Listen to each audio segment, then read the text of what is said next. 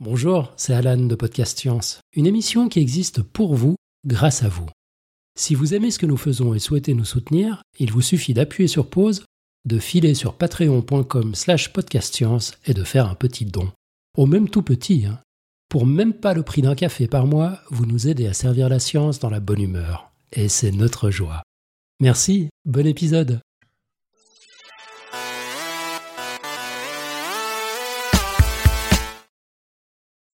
Alors, donner de son temps pour Podcast Science, c'est déjà un privilège. On apprend plein de choses et on discute avec plein de gens. Et puis, en plus, on a parfois des bonus. Et ainsi, il y a quelques mois, nous avons eu la chance de recevoir des livres qui nous ont été offerts par les éditions Lucas. Des livres scientifiques, bien sûr. Et voilà comment nous avons connu Delphine Gosset, que nous avons la chance et la joie de recevoir dans ce podcast aujourd'hui. Delphine a publié un livre pour la jeunesse que nous a offert les éditions Lucas un livre bâti en outre sur son expérience de chercheuse sur les primates. C'est de tout cela que nous allons parler ce soir. Nous sommes le mercredi 22 mai de l'an 2019. Bienvenue dans Podcast Science, émission 377.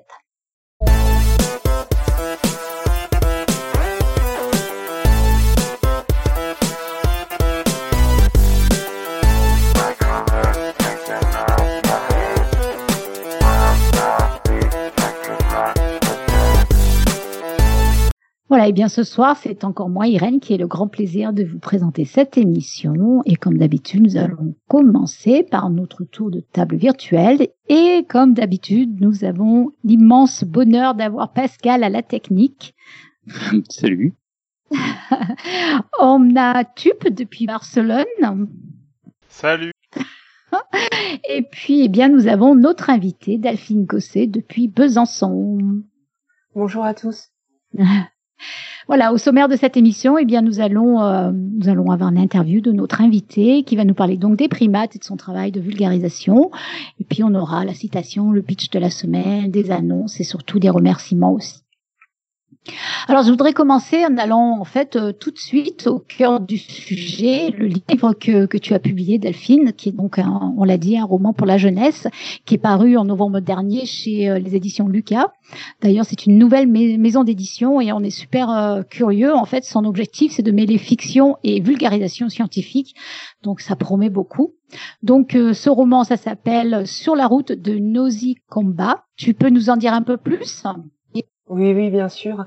Alors effectivement, Lucas Édition, ça a été créé en 2018 hein, par Sandrine Arbonnier et euh, c'est une ligne éditoriale qui est pas très courante finalement, puisque l'idée c'est de faire de la vulgarisation, mais pas de la manière classique euh, qu'on trouve habituellement dans dans les livres, mais en faisant vraiment un vrai mélange euh, avec la fiction. Et c'est quelque chose qui est finalement pas pas très courant. Alors en 2018, elle a sorti trois ouvrages, un album jeunesse qui s'appelle euh, Sisyphe le Bousier, un roman euh, qui pour young adulte, euh, le début d'une trilogie qui s'appelle la, Voix des morts, euh, et euh, le mien donc qui s'appelle Sur la route de Nosy. Euh, moi, ça s'adresse à un public à partir de, allez, de 12 ans, on va dire, mais ça peut être lu euh, par euh, des adolescents plus vieux, par des adultes. Il y a d'ailleurs pas mal d'adultes qui ont, lu et qui ont, qui ont pas mal accroché. c'est un livre qui raconte l'histoire d'une adolescente qui est passionnée par les primates. C'est une lycéenne qui est un peu asocial au lycée, qui préfère passer son temps à aller regarder les petits singes dans le zoo de, de sa ville. Et bon, il se passe un certain nombre de, de choses et il y a l'arrivée d'une nouvelle directrice qui va bouleverser les choses et qui va mettre en danger euh, l'un de ses lémuriens favoris et euh, elle va, avec la complicité d'un animalier, euh, décider de le kidnapper pour aller le réintroduire dans la nature sur une petite île euh, qui est située au nord de Madagascar. Et il y a deux histoires qui se croisent. donc Elisabeth, c'est le prénom de l'héroïne, c'est la fille d'un primatologue qui a mystérieusement disparu pendant une mission de terrain. Et l'histoire de la fille va croiser l'histoire de, de son père au fil du, au fil du récit. Mais donc ça, c'est la fiction, mais c'est surtout un prétexte à, enfin, c'est aussi, on va dire, parce que c'est une vraie histoire euh, qui, qui, se tient, euh, c'est aussi un prétexte pour diffuser des nombreuses connaissances sur le comportement des primates, mais aussi un de certains autres animaux. On parle un peu des chiens, des chats, un petit peu des oiseaux. Et euh, ça parle aussi de la part d'animal qui est en nous. Et je pense que c'est ça qui a plu aussi aux, aux adultes dans, dans l'histoire. Pardon. Alors c'est vrai que je, je, confirme, moi je l'ai, je l'ai lu et c'est vrai que c'est, c'est vraiment très très riche. Il y, a, il y a énorme, à chaque page il se passe quelque chose. Alors c'est vrai que c'est euh, intriqué entre plein de, de, péripéties, des aléas, des euh, impédimata et en même temps euh, c'est, c'est bourré de données scientifiques. C'est, c'est impressionnant d'ailleurs. Ça n'a pas été très, c'est pas toujours évident d'introduire des, enfin de faire en sorte que les éléments didactiques passe euh, tout seul dans la dans le fil du texte dans la fiction.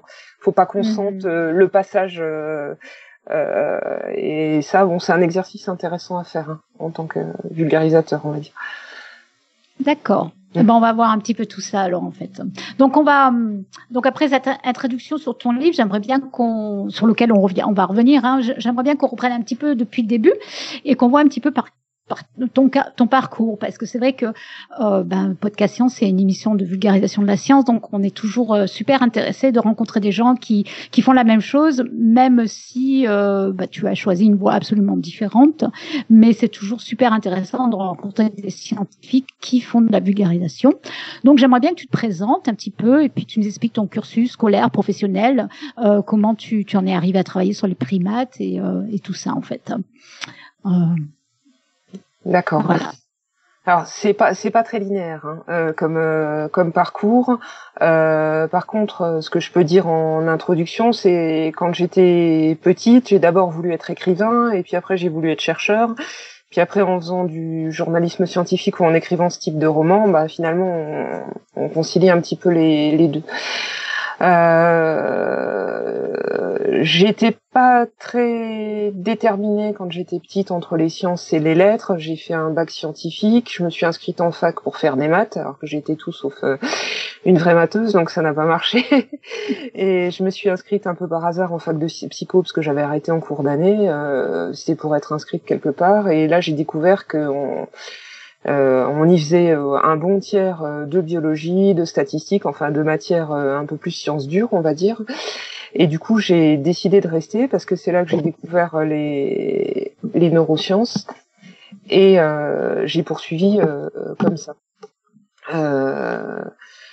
J'ai découvert un petit peu sur le tard que j'aimais bien la biologie en fait en, au collège et au lycée j'avais pas des profs euh, super et puis je me rendais pas compte que j'aimais pas ça et c'est maintenant que je me dis que c'est ce genre d'études que, que j'aurais dû faire. enfin bref. Euh, donc j'ai poursuivi en psycho et j'ai raccroché un petit peu les wagons en maîtrise en, refaisant des morceaux d'une maîtrise de physiologie animale et en et en, commençant à, à, faire un peu plus sérieusement des, des neurosciences et des sciences comportementales. Euh, je suis au début j'étais à Besançon, je suis partie à Strasbourg pour euh, pour ça. Et là-bas, euh, on faisait un stage à l'année et j'ai eu l'occasion de, enfin il y avait plusieurs stages possibles. J'hésitais un petit peu entre la neurobiologie et l'éthologie, donc l'étude du comportement animal. Et euh, là-bas, on a la chance d'avoir un centre de primatologie euh, avec euh, toute une, enfin différentes espèces de primates. À l'époque, c'était surtout les macaques, des capucins et des lémuriens. Et euh, ben ça m'attirait beaucoup. J'avais un peu de mal quand même avec l'expérimentation animale. J'étais pas très à l'aise avec ça. J'aimais mieux aller les observer entiers et vivants euh, dans un contexte relativement naturel, hein, parce que pour la plupart là-bas ils étaient en semi-liberté. Et euh, j'ai retrouvé un petit peu l'intérêt pour la nature que j'avais quand j'étais petite et que je lisais la Hulotte et que je voulais monter un club de protection de la nature. Il y a un journal qui existe encore et qui est encore. Euh, enfin, j'ai lu récemment le numéro sur les coccinelles, c'était sympa. ça m'a fait super plaisir quand tu as, as mentionné la Hulotte parce que c'est vrai que j'avais j'avais un petit peu zappé ce, ce, ce, ce magazine et je suis, je suis vraiment contente qu'il existe encore en fait. J'avais un copain, je crois que c'était au lycée déjà, qui était vachement impliqué dedans et donc je trouve ça vraiment super quoi. Ça me donne vraiment envie d'aller le, le retrouver. Hein. Euh, c'est vrai que tu as un parcours quand même qui est super riche en fait. On voit que euh, tu, tu, c'est vrai que à la fois de la neuro, de la psycho, de, des maths, de la bio, euh, c'est, impressionnant en fait. Hein. Du coup, c'est une richesse pas possible en fait qui t'a amené là où tu en es maintenant. Ah, mais je te laisse continuer, vas-y. Oui, on peut on peut voir ça comme ça. Pour moi, c'est plutôt des détours, mais c'est vrai que si finalement il y a des choses qui se retrouvent. Euh, donc pendant mon stage de, de maîtrise, donc j'ai passé un an avec des capucins à, à, travailler sur leurs expressions faciales, sur la communication. Euh, et ça, c'était vraiment vraiment très intéressant. C'était une, euh, une manière scientifique de de comprendre ce qui se disait à partie avec leurs expressions faciales. Donc euh, c'est ça j'ai beaucoup aimé. J'ai voulu poursuivre en, en DEA. Alors pour euh, les plus jeunes des, des auditeurs, c'est les c'est les ça correspond aux actuels master recherche. Donc euh, j'ai poursuivi en DEA et c'est là que j'ai commencé à travailler avec un groupe de les noirs que j'ai donc repris dans dans le livre. Et comme j'ai réussi à obtenir une bourse de thèse, j'ai poursuivi ensuite pendant pendant trois ans. Donc euh, toutes les années que j'ai pas, passé là-bas, euh, c'était c'était vraiment chouette. Euh, quand j'étais dans mon parc avec les animaux, en train de les observer, je me disais que j'avais vraiment de la de la chance de, de faire ça, même quand il faisait moins 10. Mais D'ailleurs, il s'adapte étonnamment bien, je trouve, à un climat qui est pas du tout celui de leur milieu naturel. Les ils font du ça c'est aussi un truc que j'ai repris dans le livre je, suis en train d'y penser au moment où je le dis mais c'est vrai qu'ils ils font du sunning c'est-à-dire qu'ils se font bronzer ils écartent les bras euh, pour bien prendre le soleil et ça par moins 10 ça les quand le temps est ensoleillé ça leur ça leur pose pas tant de soucis que que ça euh... les arbres oui, oui, oui. oui. Ah bah c'est vrai aussi que des fois il bouge pas, ça, ça arrive qu'il bouge pas beaucoup. Euh, tiens, il a bougé une oreille, oui. des fois, quand on observe, c'est des fois il se passe pas grand chose, puis, puis des fois c'est c'est plus courant. Donc moi je me suis alors, alors là, je, je t'interromps. Là, je renvoie vraiment les auditeurs à ton livre parce que ça, tu le décris très très bien dans ton livre, Elisabeth, qui, qui passe des heures à, à observer les, les, murs et qui se passe rien du tout. ça, tu le décris vraiment très très bien en fait. C'est super. Euh... Donc je me suis intéressée c'est à leur euh, à leur société, à leur organisation sociale. Finalement, euh, c'est pas, euh, enfin c'est pas des animaux qui ont été très très étudiés hein, en toute honnêteté. Et les muriens en général, et en plus cette espèce-là qui est pas très répandue. Donc il y avait quand même pas mal de choses à, à découvrir euh, sur eux. Et j'ai aussi passé beaucoup de temps à essayer de décoder leur vocalisation avec la même méthode scientifique que celle que j'avais utilisée avant pour les expressions faciales. Et c'est un peu là-dessus que je fais de l'autodérision dans mon roman avec mon héroïne qui veut écrire un dictionnaire français lémurien, mais c'est un petit peu ça que j'ai fait pendant ma thèse. C'est-à-dire j'ai j'ai décodé euh, tous les types de grognements, euh, de cris d'alarme, etc. Euh, je sais pas s'il y a beaucoup de gens qui vont s'en servir, mais en tout cas, bah, peut-être qu'on devrait, mais en tout cas maintenant on sait ce que ça veut dire.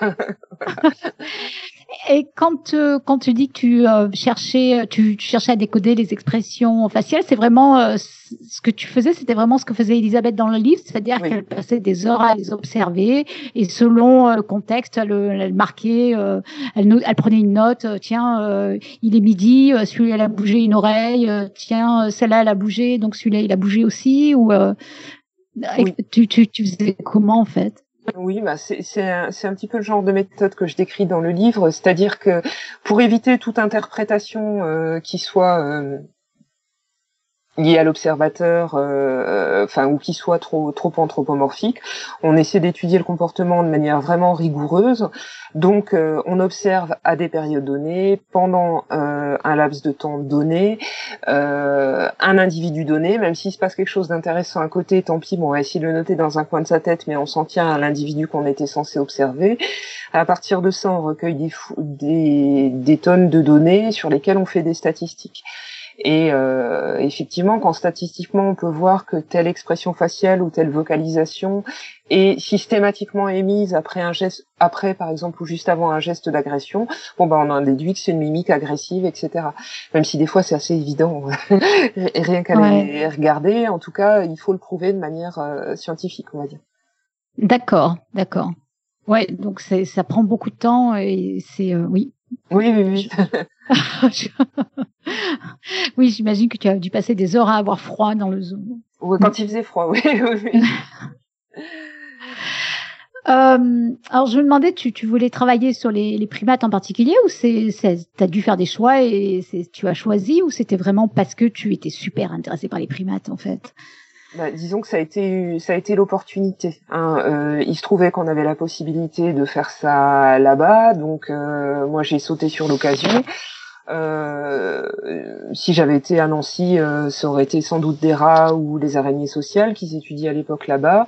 Euh, moi, je pense que tous les animaux sont, sont intéressants, mais J'aurais bien aimé aussi, par exemple, si j'avais eu l'occasion, travailler sur les tout ce qui est les corvidés, euh, qui sont sont intéressants, ou, ou d'autres animaux comme les loutres. Enfin, il y a plein de plein d'autres choses. Mais c'est vrai que les primates, c'est particulièrement euh, attirant. Il y a la proximité avec l'homme, euh, il y a, enfin, c'est c'est passionnant.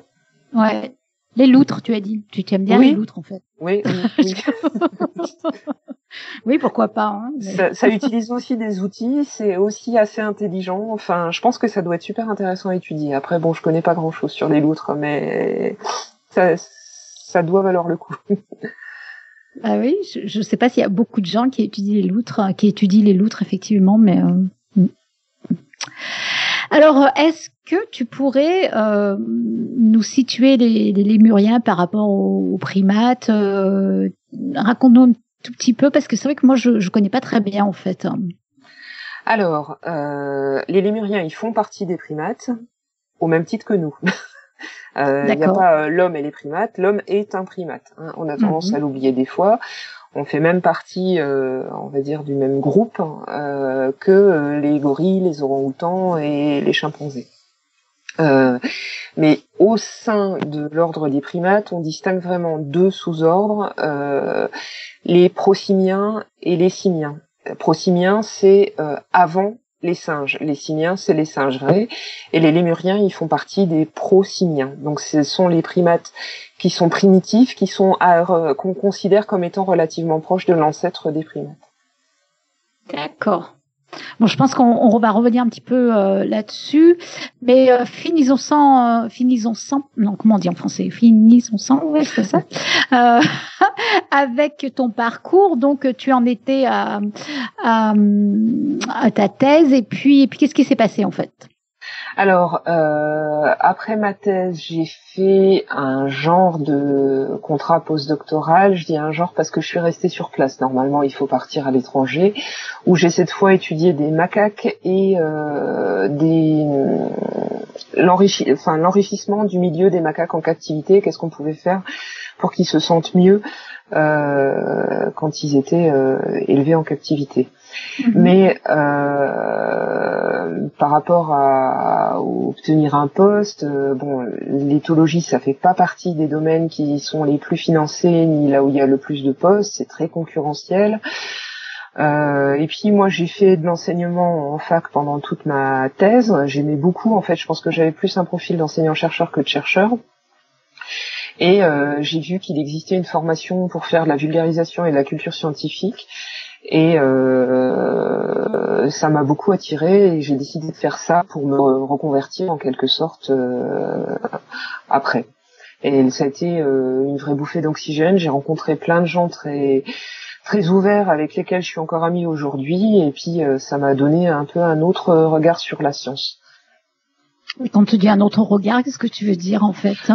Ben pendant ma thèse et pendant mes années au laboratoire, il y avait un certain nombre de choses qui m'avaient déçu. Je pense que j'avais une vision très idéalisée de l'activité de recherche et de l'activité des, chercheurs.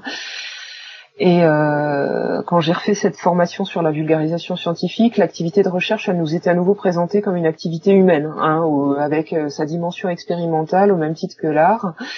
Et euh, du coup, ça m'a un petit peu réconcilié avec euh, ce qui m'avait déçu, si c'est une activité humaine, si c'est dépendant, euh, si les théories sont aussi dépendantes un petit peu des, des conceptions de, du chercheur, etc. Ben, on lui pardonne un petit peu ses, ses défauts. Mm-hmm. Et puis, euh, bon, bah, dans tous les laboratoires, il y a des querelles de personnes, il y a des problèmes politiques entre guillemets, hein, politiques au sens large l'esprit d'équipe est pas toujours présent. On croit que les chercheurs travaillent beaucoup en équipe. Moi, je pense que c'est peut-être moins répandu que, enfin, pas pas le cas dans tous tous les labos. Mais en fait, simplement, euh, les chercheurs et les chercheuses, c'est des humains comme les autres. Et euh, je crois qu'avant, j'en avais une vision un peu trop, un peu trop idéale. Et après, j'ai été réconciliée avec ça. oui, oui, c'est vrai qu'il y a toujours de la politique partout. Euh, mais c'est vrai que c'est intéressant ce que tu ce que tu nous dis parce que c'est vrai que bon, nous on est très euh, tourné science, etc. Et euh, il y a souvent des auditeurs qui qui sont des étudiants qui veulent faire de la recherche et pour nous c'est vraiment très utile de leur faire entrevoir en fait toutes les, les, facettes du métier. Et puis il y a aussi des des auditeurs qui sont pas du tout de ce monde-là et là aussi c'est intéressant en fait de leur montrer que bah, les chercheurs, c'est vrai que c'est pas forcément des gens qui sont au-dessus euh, des problèmes du quotidien euh, futiles, etc. Donc, euh, donc en fait, c'est vrai que tout ça c'est très intéressant en fait. donc, ben voilà, je te, je te, laisse continuer en fait. Donc, donc tu as, tu t'es réconcilié quand même avec le, le, milieu de la recherche. Oui. Et après. Je voulais peut-être juste rebondir sur ce que tu viens de dire, c'est que en fait, ce dont je me suis aperçu, par exemple, en faisant l'enseignement en fac, c'est que euh, en face de moi, j'avais un public qui soit, qui pensait que je savais tout sur tout.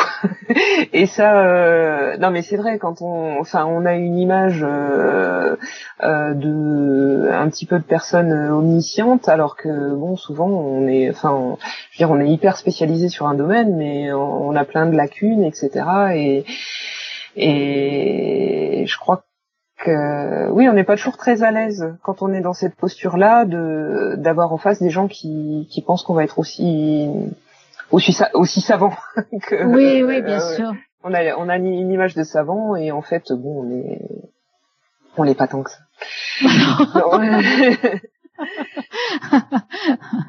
oui, c'est vrai, c'est vrai. Ça, c'est mon point de vue. En tout cas, je l'ai vécu comme ça euh, à ce moment-là. Après, bon, moi, je disais aux étudiants, écoutez, je sais pas, je vais chercher, je vous dirai la, la semaine prochaine. Mais euh, je trouvais qu'il y avait beaucoup d'attentes euh, en général.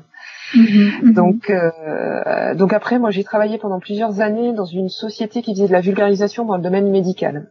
Donc, euh, j'interviewais des chirurgiens à propos de, maladies et d'opérations, et je, je rédigeais des fiches d'information vulgarisées à l'intention des patients. Donc, je faisais vraiment une transformation du jargon médical en langage euh, courant. Alors c'était super intéressant, j'en ai gardé euh, un certain nombre de connaissances euh, médicales. Hein. je peux vous dire plein de choses sur les, les poses de prothèses de hanche. excellent, excellent. Voilà.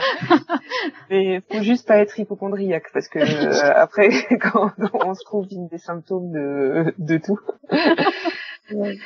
Après, après j'ai travaillé pour une agence de communication scientifique sur euh, différents projets et c'est dans ce cadre-là que j'ai commencé à travailler pour l'université de Franche-Comté euh, en tant que journaliste et euh, donc ensuite j'ai été embauchée là-bas et avec tous les laboratoires qui sont liés à l'université j'ai trouvé mon compte en matière de, de journalisme scientifique parce que j'ai toujours eu un, un, truc avec l'écriture on va dire. D'accord, d'accord. Alors en fait on a un auditeur dans la chatroom qui nous pose des questions. Alors, je vais t'en faire alors c'est pas peut-être pas exactement au bon moment, mais ça fait rien. Euh, donc, euh, alors il nous demande au sujet d'améliorer les, conditions des animaux en captivité dans les eaux. Euh, il nous dit comme l'espérance de vie dans les eaux est supérieure au milieu naturel, naturel est-ce que ça veut dire que les conditions de vie y sont mieux que dans le monde sauvage? Non, je pense pas. C'est, je pense que c'est lié à d'autres facteurs que les animaux dans la nature, ils vont peut-être plus facilement être blessés ou peut-être être atteints par certaines maladies. Mais en général, ils vont toujours être mieux dans le milieu naturel qu'en zoo. Euh, quand ils sont en captivité, pour moi l'idéal c'est quand même la semi-liberté et pas les cages. Après, quand ils sont euh, en cage, on peut faire tout un tas de d'aménagements pour qu'ils s'ennuient pas et qu'ils y soient le moins mal possible. Euh, le problème des des eaux, c'est qu'on y trouve souvent des aménagements qui, enfin, ça dépend des eaux, mais disons ce que le public perçoit comme un aménagement euh, intéressant pour les animaux l'est pas toujours. Des fois, on, on voit un super décor, mais c'est pas du tout adapté. Euh, chaque espèce a ses besoins et il faut vraiment des, des aménagements qui sont en lien avec ses besoins. En fait. Euh, alors, tu nous disais donc que tu, euh, tu as embrayé sur euh, du, de travail de, de, journaliste, en fait, c'est ça? Oui, oui, oui. Et, euh, et donc là, euh, qu'est-ce qui s'est passé alors? Euh, je, bah, c'est un travail que je fais encore aujourd'hui. Après, j'ai changé de service, il s'est passé pas mal de, de choses. Mm-hmm. Euh... Oui, l'éthologie c'est parfois utile dans le dans le monde du, tra du travail. tu, tu, veux dire quoi là? Ben euh, chez les humains aussi, euh, on voit parfois des gens se, se précipiter euh, pour établir de bonnes relations avec les et où il y a des choses. C'est vrai que des fois, c'est un regard qu'on peut porter sur les interactions humaines, où on retrouve des choses qu'on voit chez les animaux, comme par exemple l'agression redirigée. Ça, c'est quelque chose que j'ai souvent observé avec les lémuriens. C'est s'il y avait un individu qui se faisait agresser par la femelle dominante, comme il peut pas l'agresser en retour, ben c'est le premier qui passe à proximité qui prend une euh, qui prend une rousse de quoi. Donc, ah euh, oui, oui, ah ça c'est quelque chose que qu'on observe chez les gars, chez, enfin qu'on va observer même dans des groupes d'enfants ou des choses comme ça quoi. Il y a des il y a des transferts d'agression comme ça. Hein. Ça oui, oui. Il y a deux trois trucs comme ça que j'ai appris en tant qu'éthologue qui qui des fois me reviennent, qui sont qui sont intéressants. C'est excellent ça. Euh, alors sinon d'un point de vue un peu plus personnel, c'est vrai qu'on s'intéresse aussi quand même euh, euh, un peu à l'aspect un peu plus euh, intime de, de, nos invités. C'est vrai qu'on aime bien savoir ce que vous faites, euh, vous, ce que vous pensez, etc. Donc euh, euh c'est vrai qu'on aime bien savoir les, les, questions que vous posez, les perspectives, les, les, les vos avis sur sur la vie et l'univers en général. Alors là, c'est une question très très ouverte et tu tu as le droit de répondre ce que tu veux en fait et seulement ce que tu veux en fait. D'accord. Donc euh, par rapport à bah, ce que je fais, euh, bah, déjà je travaille. euh, sinon j'ai deux filles avec lesquelles j'essaie de passer du temps. Euh, j'essaie d'écrire d'autres livres, euh, d'autres romans, un scénario de BD. Euh, je fais un peu de sport, j'aime bien voir du monde, mes amis, ma famille, euh, lire. Je claque une fortune en bande dessinée. Euh, et sinon, j'apprends aussi depuis quelques années le japonais en dilettante. Et donc, résultat, bah, je, les week-ends sont pas très, sont pas assez longs à mon goût. Mais ça, c'est, je crois que c'est le cas de tout le monde. Non, mais c'est intéressant ce que tu ce que tu me dis là parce que c'est vrai qu'on ça, ça me fait penser un peu à ton parcours finalement que toi tu tu appelles chaotique, mais c'est ça ça rejoint quand même bien cet esprit à mon avis euh, qui qui est quand même commun aux gens qui sont tournés plutôt science, c'est d'être très curieux en fait et de faire beaucoup de choses en fait. Euh, donc ça ça me ça m'est ça me ça me surprend pas trop que tu n'aies pas que des week-ends te paraissent très très courts en fait. on, on, voit que tu, tu, tu es un esprit curieux et, et ouvert, c'est sûr. Euh, puis apprendre le, le, le, japonais en dilettante, ça doit pas ça doit pas être bien facile, je pense. Non non, surtout que j'ai plus j'ai plus 15 ans et que je manque de temps pour réviser, donc je mémorise pas bien et des fois ça me ça me désespère quand je demande quatre fois à la prof. Euh, quelque chose que je viens de lui demander. J'ai honte, j'avoue. Mais bon, après, on fait ce qu'on peut. Il faut avoir du temps aussi. Pour... Et ouais. être scientifique, ça, ça nous apprend à être humble aussi parfois. Ouais. Mm. Et sinon, bah, sur euh, les aspects perspectives par rapport à ce que tu demandais, euh, bon, je pense que par rapport à, à ce type d'ouvrage, la question qu'on se pose évidemment, c'est celle de la protection de l'environnement, de la forêt, de l'habitat des lémuriens, etc. Après, je suis pas, euh, j'ai pas envie de comment dire d'enfoncer des portes ouvertes ou de d'avoir l'air de donner de faire la leçon aux malgaches sur ces questions-là alors que nous occidentaux on n'est pas des des modèles en matière d'écologie euh, c'est des c'est des questions qui pour moi peuvent pas être dissociées des questions sociales et, économiques euh, voilà on peut pas envisager euh, la protection de l'environnement mm. indépendamment du du reste mm, ouais. Mm, c'est une question politique aussi ouais ouais eh ben, on va on va continuer justement à parler des, des, des primates parce qu'en fait, on en a, d'une façon générale, on n'a pas tellement parlé des primates dans Podcast Science. Donc, j'aimerais bien que tu nous parles un peu plus de ces animaux. Euh, bon, de toute évidence, tu, tu, tu, connais plein plein de choses. Donc, euh, je te laisse je te laisse carte blanche là. Vas-y. D'accord. je connais, je connais peut-être un certain nombre de choses, mais je je sais pas tout. Donc, euh, je peux être prise au dépourvu sur certaines questions. Alors les primates, ça englobe une grande variété d'espèces. Euh, en fait, selon la manière dont on les classifie, on en compte euh, tantôt soit à peu près 190, tantôt près de 500, selon euh, des embranchements qu'on va prendre en compte. Et ça arrive encore qu'on en découvre. Alors pas forcément qu'on en découvre parce que euh, ça peut arriver hein, parce que c'est une espèce euh, cachée, etc. Mais c'est souvent euh, des espèces dont on croyait que c'était une seule espèce, ou après coup, en faisant des analyses génétiques, on s'aperçoit que c'est des espèces différentes.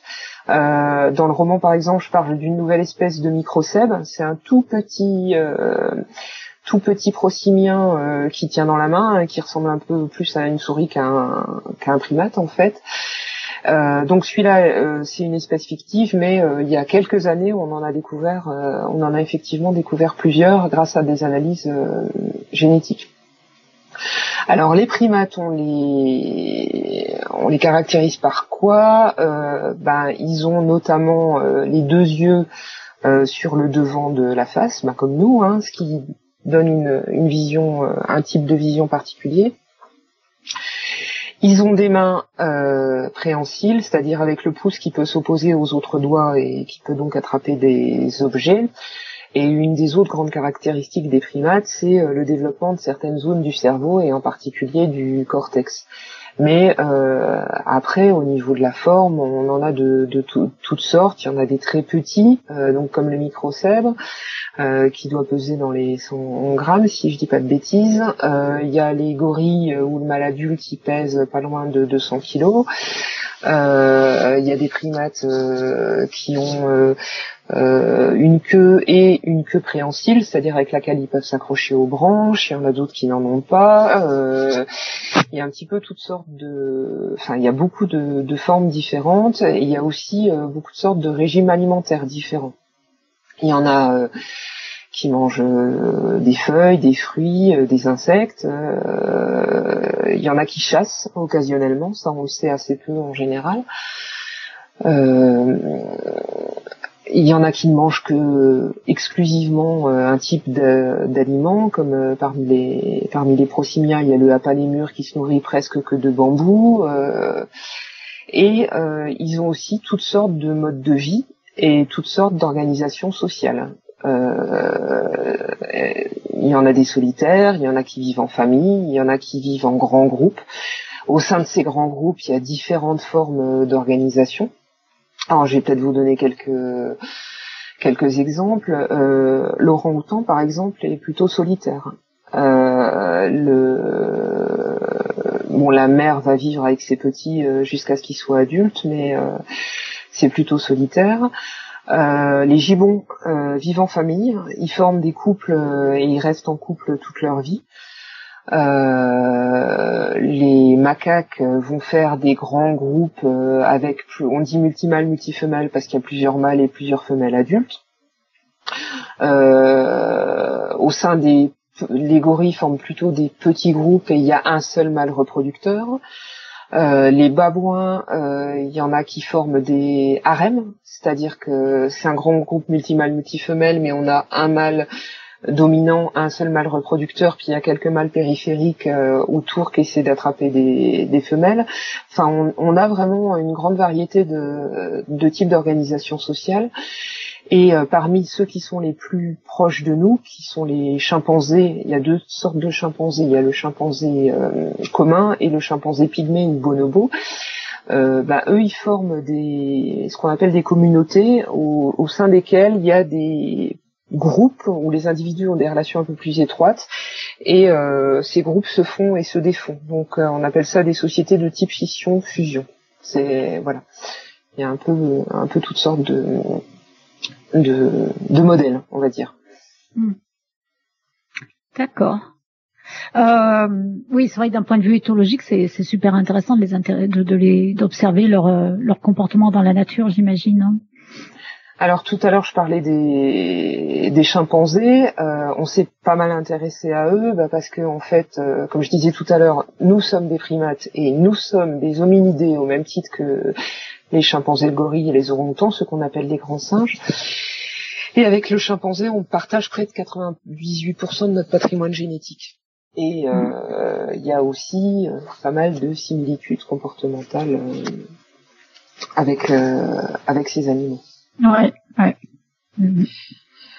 Et sinon, bah, dans les primates, on distingue aussi au sein des simiens, donc des vrais singes, on souvent distingue ce qu'on appelle les singes de l'ancien monde, euh, des singes du nouveau monde. Les singes de l'ancien monde, c'est ceux qui habitent en Afrique et en Asie, et qu'on euh, les appelle aussi cathariniens, ça veut dire ceux qui ont le nez étroit, tandis que les singes du nouveau monde, qui sont plutôt en Amérique latine et en Amérique centrale, ils ont on les appelle platyriniens à cause de leur nez plat. Et les prosimiens dont je parlais tout à l'heure, on parle de strepsiriniens, ce sont des primates à truffes, hein, si je peux, dire de manière simplifiée. À truffes, c'est-à-dire euh, truffes, ça fait référence à leur nom euh, À leur nez, je veux dire À leur nez, oui, oui. Comme, à leur nez, euh, ouais, ouais, comme, bah, comme pour les chiens ou, ou pour les chats. Donc c'est un peu différents types de classification. Et donc dans ces strepsiriniens, il y a les galagos et les poteaux d'Afrique, les loris qui sont en Inde et en Asie du Sud-Est, et les lémuriens qu'on trouve exclusivement sur l'île de Madagascar. On dit qu'ils sont endémiques de Madagascar, on ne les trouve que là-bas. D'accord. Donc euh, moi c'est ceux que je connais le mieux parce que c'est ceux que j'ai le plus étudié et en particulier j'ai étudié le lémur noir qu'on trouve que dans une toute petite zone au nord de Madagascar, dans la région de la rivière Sambirano, et sur la fameuse île de Nosikomba euh, qui a donné nom à, mon, à mon roman. Mm-hmm. Et euh, bah, déjà on dit les murs noirs, mais euh, les femelles sont rousses, hein, comme son nom ne l'indique pas. Et euh, d'ailleurs c'est un truc qui est rigolo parce que du coup c'est super pratique pour déterminer le sexe des petits dès la naissance. On sait tout de suite si c'est des petits mâles ou des petites euh, femelles. Ils sont roux, ils sont noirs, donc. Euh, ah carrément. Oui, oui. C'est euh, ah d'accord. oui oui c'est. Et euh, bah d'ailleurs il y a bon les femelles elles donnent naissance à un ou deux petits euh, au printemps après à peu près trois mois de gestation. Et euh, ça, c'est une des, grandes particularités des lémuriens, c'est que la reproduction est saisonnière et euh, les femelles ne sont fertiles que quelques jours par an. Alors euh, chez le lémur noir, c'est deux jours, mais chez le lémur cata, alors celui-là c'est le plus connu, c'est celui qu'on trouve souvent dans les eaux, c'est celui qui est gris et blanc avec une queue avec des anneaux noirs sur la queue. Et ben le makikata, lui, les femelles, elles sont réceptives que quelques heures. Que quelques heures par, par an Par an, ouais. Alors je vous dis pas la bataille entre les mâles. Euh, il y a beaucoup de, de, de tensions. tu m'étonnes. Donc euh, effectivement, la saison de reproduction, c'est des animaux qui sont plutôt cool entre guillemets hein, en temps normal, assez pacifiques. Il y a des agressions comme partout, mais c'est assez calme. Et par contre, à, à l'approche de la, de la, période de reproduction, les tensions augmentent vraiment. Et là, on a des bagarres sérieuses, euh, des, des, phénomènes d'exclusion. On se retrouve avec des animaux blessés. Et d'ailleurs, en captivité, c'est pas toujours évident à, à gérer. Ah oui. Euh, ben, quand il y a un mâle euh, qui, qui se fait pourchasser par la troupe, euh, là il peut pas aller loin, loin, loin dans la forêt. faut, faut, faut gérer ça. Donc, et ça, tu, en, tu en parles pas mal dans ton livre aussi, hein, de ce souci. Ouais, ouais, ouais. Et du coup, j'avais pas, j'avais, j'avais pas compris l'étendue en fait du, de de l'enjeu en fait, effectivement. Ouais. Mm. Alors ce dont on s'est aperçu en fait, c'est que justement quand on les observe euh, régulièrement, quand on suit comme ça une troupe sur beaucoup d'années, etc., on s'aperçoit que que en fait il, y a des relations, euh, on, appelle ça affiliatives en éthologie, c'est-à-dire amicales, enfin socialement positives, qui s'établissent entre les individus. Donc euh, ça, ça se mesure en regardant le temps passé en contact physique, le temps de toilettage ou des choses comme ça. Et euh, en fait, les relations qui sont tissées tout au long de l'année euh, d'un mâle, par exemple, avec une femelle particulière, etc., euh, ça va ça va jouer après effectivement sur les partenaires au moment de la, saison de, reproduction. Mmh mmh D'accord. Et l'autre euh, phénomène qui est vraiment intéressant à étudier chez les lémuriens et qui est pas si courant que ça dans le règne des primates, c'est le fait que euh, les femelles sont dominantes. Ah. Bon, explique-nous ça, parce qu'on on a tendance à être un peu féministe à Podcast Science. Vas-y. et eh ben, et non seulement elles sont dominantes, et en plus il y a des scientifiques qui pensent que c'est possible que l'ancêtre des primates ait eu aussi ce modèle de, de société à dominance euh, femelle. Ça, on n'en est pas sûr. Hein. C'est des animaux qui, enfin, qui ont disparu, mais euh, mais c'est possible que le modèle primitif ait été comme ça. Alors quand on parle de dominance, euh, ça veut dire euh, qu'en situation de conflit, euh, l'individu dominant est celui qui va majoritairement gagner les, les conflits. Chez les murs noirs, toutes les femelles sont dominantes sur tous les mâles. Même la femelle la plus subordonnée des femelles va être dominante sur sur les mâles. Ah oui. Ouais. Chez d'autres espèces comme le lémur brun de Mayotte, qui est une espèce qui est proche, hein, c'est moins net. Il peut y avoir des mâles dominants euh, sur certaines femelles. Si on, s'intéresse qu'aux conduites agressives, ce qu'on appelle les interactions agonistiques en termes euh, éthologiques, ça veut dire la même chose. Hein. Mm-hmm. Mais en revanche, ce qu'on retrouve partout, c'est qu'elles ont toujours la priorité pour l'accès à la nourriture, aux ressources alimentaires. Elles vont toujours manger en premier. Et les petits aussi, en fait c'est euh, probablement quelque chose d'adaptatif par rapport à la disponibilité des ressources. Et euh, dans mon labo, pour tester ça, en fait, pour euh, évaluer la dominance, on avait, on faisait des expériences simplement avec des biberons de jus de fruits.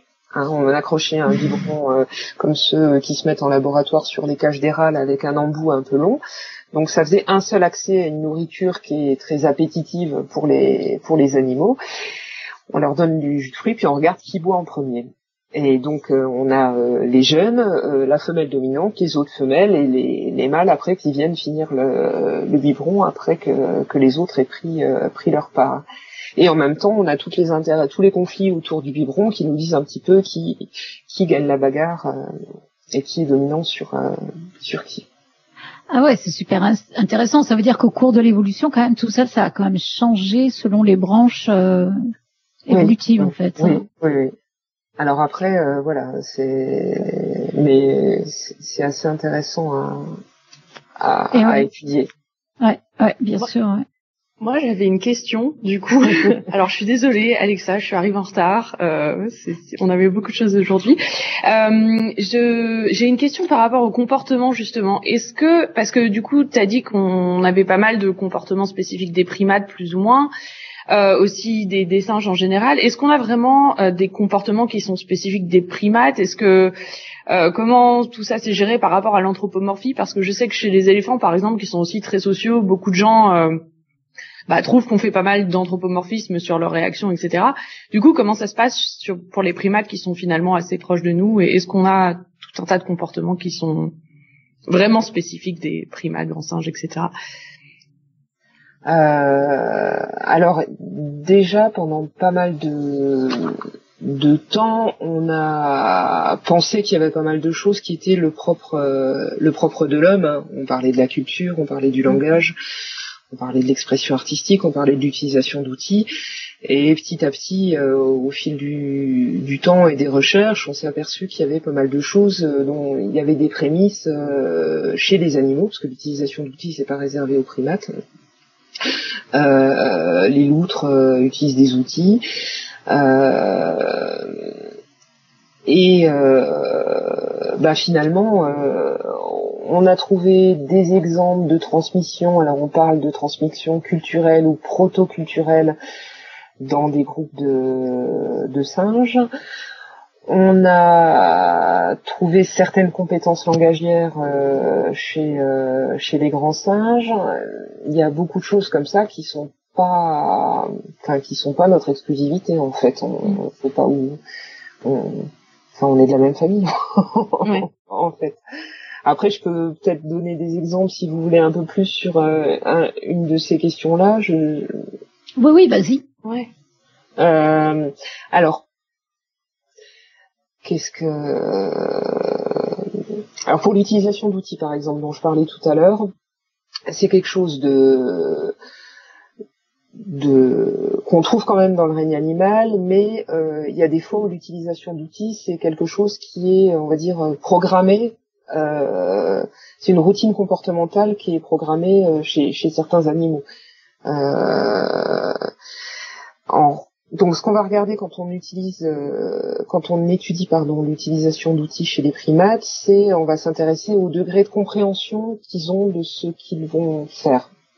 Mmh. C'est-à-dire, est-ce que, euh, est-ce que euh, ça va être quelque chose d'appris un petit peu par hasard et qu'on a retenu parce que parce que c'était efficace, ou est-ce qu'on a vraiment compris ce qu'on faisait? Euh, c'est pas très clair ce que je raconte, je comme. je, si si, non non, je pense que c'est clair, en fait. si si, c'est clair. Non non, je comprends bien. Non, c'est clair. Pour l'utilisation d'outils, par exemple, il y a les capucins qui sont des animaux qu'on dresse parfois pour aider les personnes handicapées aussi, parce qu'ils sont très manipulateurs. Naturellement, dans la nature, on les retrouve. Euh, ils vont euh, quand on, ils vont frapper les objets contre les branches, ils vont prendre des cailloux, ils vont les taper, euh, les frotter ou les taper sur des choses, etc. Ce qui fait que dans la nature, par exemple, ils sont capables de casser des noix ou d'utiliser des branches pour atteindre euh, quelque chose à manger. Donc l'utilisation d'outils, ça a été étudié pas mal chez cette espèce-là. Et on a fait aussi des études comparatives avec les chimpanzés. Et en fait, on s'est rendu compte que ben, chez les capucins, ce qui se passe, c'est que ils essaient un petit peu tous les comportements euh, manipulatoires de leur répertoire. Au bout d'un moment, ça marche, donc ils retiennent le geste et ils apprennent comme ça par essai et erreur. Les études qui sont qui ont été faites chez les chimpanzés vont plus dans le sens d'une compréhension euh, immédiate de, du geste et de ce qu'ils font. Mais il faut quand même qu'ils aient eu l'occasion avant de, de, manipuler un peu les objets qu'ils vont utiliser. Mais ça se fait en général beaucoup plus rapidement, par exemple. Mm-hmm. Mais sauf erreur, sauf erreur chez les pardon, mais chez, chez les chez les corneilles, il y a des, des, des comportements euh, qui ressemblent à ce que tu décris chez les grands singes, enfin de d'anticiper un peu euh, ce que ça peut donner. J'avais lu un j'avais entendu, enfin j'avais lu un truc où ils étaient capables de tordre un, fil de fer pour aller choper un objet, je sais pas quoi, enfin des trucs. Euh...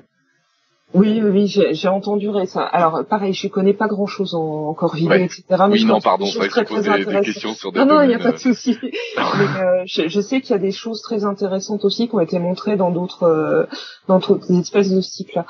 Même chose au niveau du langage, on s'est intéressé beaucoup aux grands singes, mais chez les chez ces oiseaux-là, chez les chiens, chez les dauphins, on a trouvé aussi des des choses très très intéressantes. En fait, ils ont des capacités assez impressionnantes. Euh, après, toute la question, en fait, souvent que les chercheurs se posent, c'est de savoir si, par exemple, le fait de tordre euh, l'outil dont tu parlais, euh, est-ce que c'est un comportement qu'elles vont faire, est-ce que ça fait partie de leur répertoire comportemental naturel et qu'elles vont l'adapter à un autre contexte ou pas? On, cherche souvent aussi, euh, ce qu'on regarde aussi, c'est l'adaptabilité du comportement à un contexte différent. Enfin, ça, c'est quand on s'interroge sur leur intelligence, en fait. Ouais, mais c'est vrai, que ce que disait euh, Alexa, il euh, y, a, y, a, un danger de parce qu'ils ont une tête plus proche de la nôtre, les voir en train de réfléchir plus parce que ça ressemble plus à nous quand on réfléchit qu'une corneille, quoi. C'est, enfin, je veux dire, l'aspect le, physique peut, peut vachement influencer, je pense, non? Ah oui, bien sûr, et je pense que c'est pas pour rien qu'il y a pas mal de travaux qui sont orientés d'abord chez ces animaux-là. Euh, c'est à cause de leur proximité avec eux, je pense qu'on s'y en est intéressé en premier et que les, travaux après et surprenants sur d'autres espèces sont, venus plus tard. Euh, en revanche, pour en revenir à la question d'Alexa, c'est vrai que pour éviter l'anthropomorphisme aussi, on a des méthodes. Enfin, je veux dire, quand on fait de l'éthologie, on est censé essayer de se prémunir un maximum de ces choses-là en utilisant une méthodologie euh, pour, pour aller au-delà de, de l'interprétation. Et ah, justement, alors, je me permets de revenir en arrière. J'étais, j'étais muté, j'ai pas réussi à me démuter pour poser la question tout à l'heure, mais quand tu disais qu'en gros, on, tu, tu identifies des, comment on, comment on dit ça déjà, des, enfin des expressions euh, du visage, quoi, en gros, à des, à des, à des, comment, c'était quoi le truc? C'était en gros, est-ce que euh, tel tel cri ou tel comportement euh, annonce de un comportement agressif ou autre, enfin des choses comme ça là. Oui. En gros, tu avais essayé de décrypter leur langage corporel et, et de mimique, en gros, si j'ai bien suivi. Oui, oui. Euh, ça paraît super dur de d'objectiver ça, c'est-à-dire, enfin, de, enfin, je sais pas, deux, deux personnes, deux êtres humains qui euh, qui ont peur ou qui sont contents ou qui machin, ont des mimiques qui sont pas aussi facilement identifiables. Enfin, c'est un truc, je, je, sais pas, tu vois, tu, je, je, je, sais pas si tu vois ce que je veux dire, mais c'est tu vois une photo de quelqu'un, euh, tu sais pas forcément quel est son sentiment. Tu as même un film de quelqu'un. Il y a le, le truc très connu euh, au cinéma, l'effet euh, en fonction de ce qu'on fait regarder à une personne. Euh, je sais pas si tu connais ce principe-là, mais on montre un, on montre quelqu'un qui regarde par la fenêtre, et puis après on montre une image de d'une rue avec quelque chose qui se passe dedans. Et en fait, en fonction de ce qui se passe dans la rue, tu attribues des, des, des sentiments à ce que la personne, à la, à la personne qui regarde par la fenêtre alors que en fait c'est le même plan qui a, a, été utilisé à chaque fois. Je sais pas si, si tu vois l'idée. Parce qu'en fait c'est vachement difficile de de, de de de savoir ce qu'une personne pense juste en regardant sa tête, je trouve. Oui, bien sûr. Et d'une personne à l'autre, ça peut être très différent. Enfin, c'est, vous avez des, ma question c'est, est-ce que vous avez des, des, méthodes de description de mimique suffisamment euh, précises et objectives pour réussir à, oui, euh, alors, sortir là, quoi? Oui. Alors là, on est bien sûr pas sur des nuances. Euh, on n'est pas sur des nuances aussi fines que les expressions dont tu parles et qui sont euh, contexte, enfin qu'on va interpréter différemment en fonction du contexte. Mm. On est sur des, euh, sur la partie, on va dire stéréotypée euh, des, de la mimique ou de la communication, euh, qui, avec des, des, choses qui sont euh, vraiment très faciles à caractériser en fonction euh, de la position euh, des yeux, du scalp, de la rétraction des lèvres, le fait de montrer les dents, etc. On est vraiment sur des choses pas sur pas, sur une gradation de d'un état à l'autre, mais sur des comportements qui sont très ritualisés en fait. Même chose sur les vocalises, euh, celles sur lesquelles j'ai travaillé, elles sont elles sont euh, très distinctes les unes euh, des autres. On est sur quelque chose qu'on avait caractérisé avec des sonogrammes, etc. Euh, pour euh, pour les mimiques, c'est c'est la même chose. Mais chez même chez les humains, en revanche, sur certains un certain nombre de mimiques comme euh, on dire une grimace de dégoût, un sourire, il y a des choses qui sont universellement interprétées de la même manière, quelle que soit la culture et quel que soit le l'endroit de l'endroit de la de la planète. Mais effectivement, on s'intéresse qu'à des choses enfin qu'à la partie euh, ritualisée. Je sais pas si je réponds bien à. Oui, si, si, enfin, oui, oui, si, si. Bah, en, en gros, euh, en gros, oui, vous, vous, prenez des choses qui sont vraiment très, euh, très objectivables et très visibles pour euh, justement pas, pas sombrer dans du. voilà. dans de l'anthropomorphisme et dans du, de l'impression subjective, quoi. Oui, oui, oui. Mm, mm. Alors, on a pas mal de réactions dans la dans la chat room en fait. Alors, je vais commencer par une, euh, une, la deuxième, enfin une question de notre auditeur auditrice mystérieuse qui nous dit, j'adore en fait. Alors, que faut-il penser des documentaires grand public comme celui du mois dernier en prime time sur France 2, Chimpanzé, le combat des chefs, euh, qui raconte la vie des animaux avec une voix off, comme euh, comme si on racontait l'histoire, euh, comme si c'était des humains en fait, en utilisant les mêmes qualifications des émotions, etc. En fait. Euh, en fait, euh, je, pense que la question s'adresse à toi directement, Delphine. oui. Alors, déjà, premier mauvais point, le documentaire, je l'ai pas vu. J'ai pas la télé. en général, j'avoue que je regarde très peu ou très rarement euh, des documentaires animaliers, justement à cause de ça. Il y a même des films, je crois, qui sont passés au cinéma, où on est en plein euh, dans l'anthropomorphisme, euh, justement, avec des interprétations qui sont complètement erronées par rapport à ce qui se passe réellement. Entre les animaux. Donc là, par rapport à ce documentaire-là en particulier, je pourrais pas dire, mais même en cours, c'était ce qu'on donnait comme contre-exemple aux étudiants en général quand pour pour montrer justement le, le biais de l'anthropomorphisme.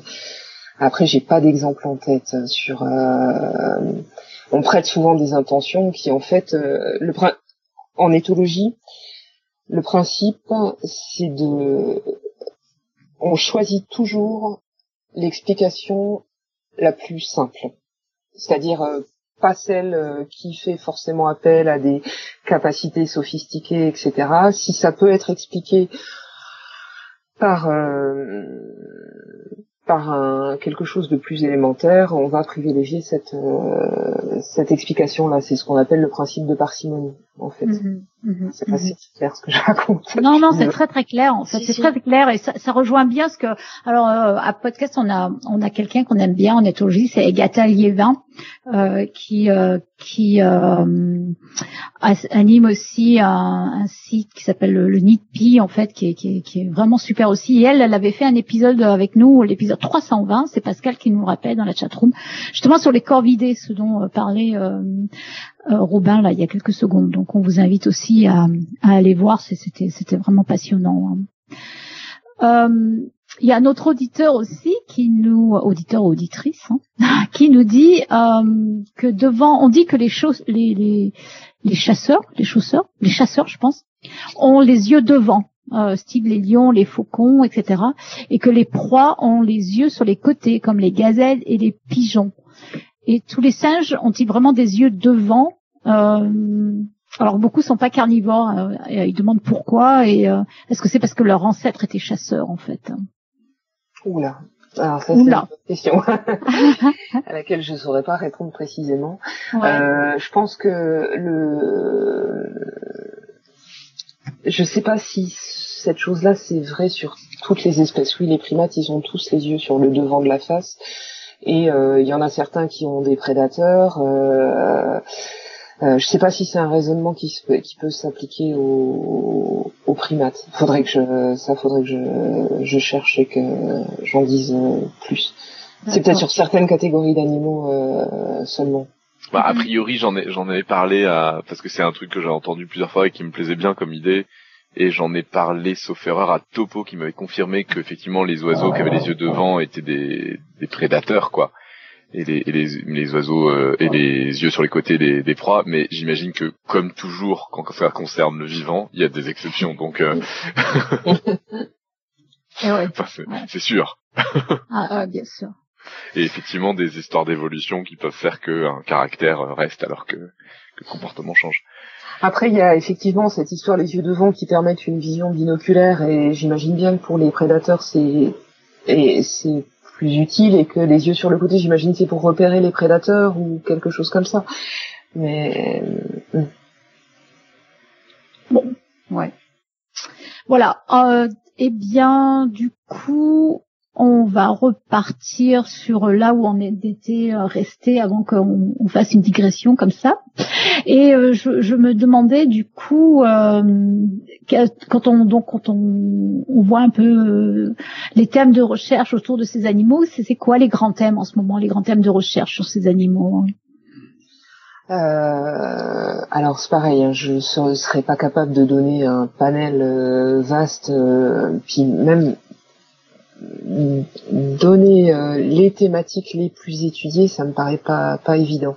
À la base, on s'est beaucoup intéressé aux primates parce que c'était souvent une manière de s'interroger sur l'homme et puis sur l'évolution de, de l'homme. Euh, les prosimiens que moi j'ai étudiés, ils l'ont été globalement moins que, que les singes. Mais euh, justement, eux, ils sont intéressants en tant que primates plus primitifs parce qu'ils peuvent nous renseigner sur ce qu'était l'ancêtre des primates. On en parlait tout à l'heure. Euh, sur les primates en général, bon, il y a des travaux un peu sur tout, hein, sur euh, sur les stratégies de reproduction, euh, sur l'adaptation à à différents milieux. moi, je connais mieux les travaux qu'il y a eu sur la cognition, c'est-à-dire tout ce qui a trait au traitement de l'information et à l'intelligence. là, on en revient avec ce dont on parlait, mais je saurais pas vous donner euh, la thématique à la mode entre guillemets du, Mhm. du moment. Surtout que la recherche en primatologie, ça peut aller de la gé... enfin on- là on parle de comportement, mais ça peut aller euh, sur la génétique, etc. Donc euh, c'est pas forcément des domaines que je maîtrise euh, beaucoup. Ouais, ouais. Alors, euh, moi, je me posais un peu la question bah, qui, est un peu inévitable et b- hyper bateau, mais euh, c'est vrai qu'on en parle tellement. euh, Est-ce que euh, on en est où du de la de la de l'état de la population euh, de ces animaux euh, par rapport au carnage écologique hein, qui se passe de, de la faune en fait, notamment à cause des humains en fait. hein?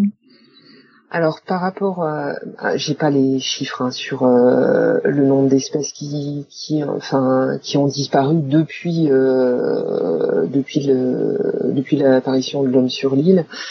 Euh, je saurais ce que je saurais vous dire, c'est que la plupart, hein, la grande majorité des espèces de lémuriens sont menacées en raison de la disparition de leur, euh, notamment en raison de la disparition de leur habitat et du braconnage. Euh, D'après ce que je sais aussi, en fait, il y a des espèces qui ont disparu dès l'apparition de l'homme sur l'île de Madagascar, ou peu après, parce que c'était euh, un gibier euh, peu farouche et facile à chasser.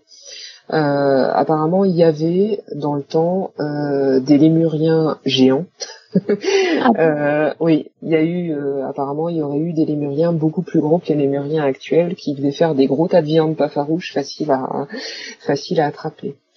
Euh, récemment, il y a eu des articles euh, dans le monde sur euh, sur euh, le, je sais plus si c'était dans le monde. Enfin, toujours est-il que j'ai j'ai vu des actualités sur euh, des mines euh, de saphir euh, illégales qui menaceraient aussi euh, les animaux parce qu'on déforeste à nouveau.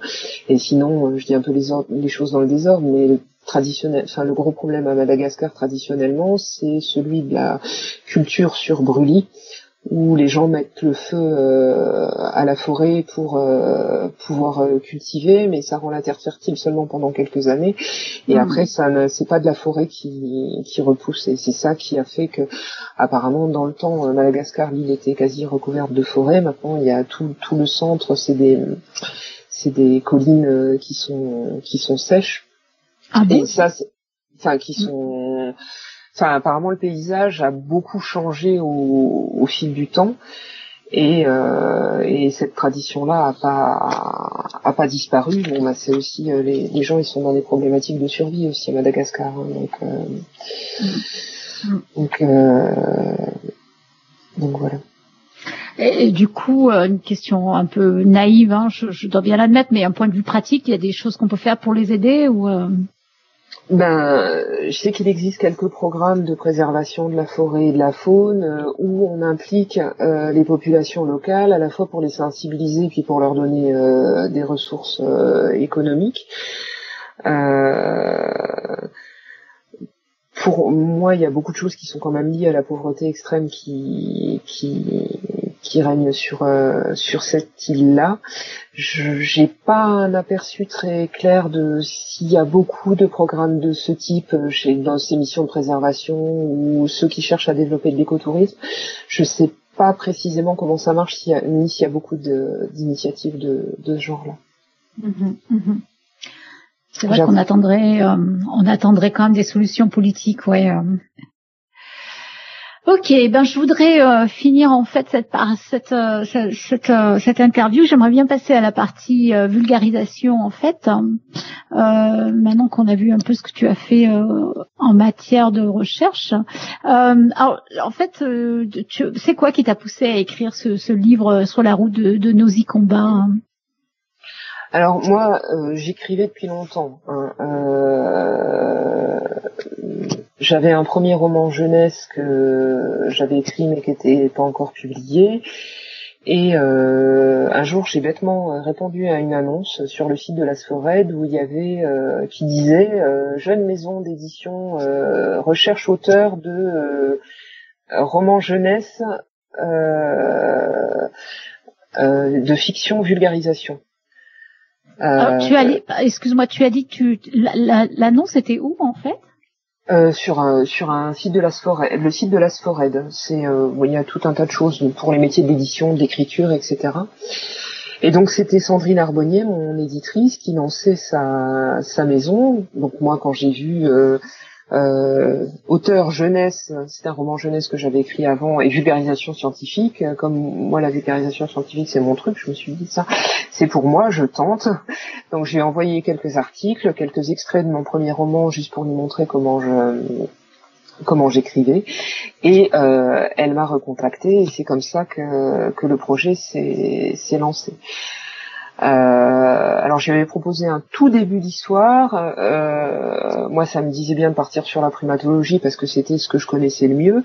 Ça allait pas me demander. Enfin, voilà, c'était ce avec quoi je serais le plus à l'aise. Puis euh, euh, écrire des romans, ça prend du temps. En plus du travail, c'est pas forcément évident. On n'a pas toujours beaucoup de temps, donc je me suis dit, si je pars sur la primato, je vais pas, je vais moins avoir besoin de me documenter que si je pars sur un, un autre sujet. J'étais tentée aussi par les neurosciences, comme j'en ai fait avant. Et, euh, et, donc on est parti comme ça. Bon, il a quand même fallu que je me redocumente euh, pas mal parce qu'au moment où on écrit quelque chose et qu'on sait qu'on va être lu, euh, c'est comme pour préparer une émission de radio, on se dit oulala, est-ce que je vais dire des bêtises Faut que je fasse attention, je vais vérifier. Donc ça m'a quand même demandé pas mal de de, de recherches pour compléter, et, euh, etc. Et, euh, et c'est comme ça que c'est comme ça que le projet est parti. Euh, voilà, ça m'a pris à peu près euh, un an de un an de l'écrire et c'était vraiment très intéressant et c'était très intéressant aussi de travailler avec l'éditrice en lui envoyant les chapitres au fur et à mesure parce qu'on a un retour euh, euh, en plus c'est quelqu'un qui a beaucoup de tact et qui mais en même temps qui respecte le travail des auteurs. Donc elle fait de temps en temps des petites suggestions des fois sur on va dire l'ordre des chapitres ou quand est-ce qu'on va annoncer telle ou telle chose.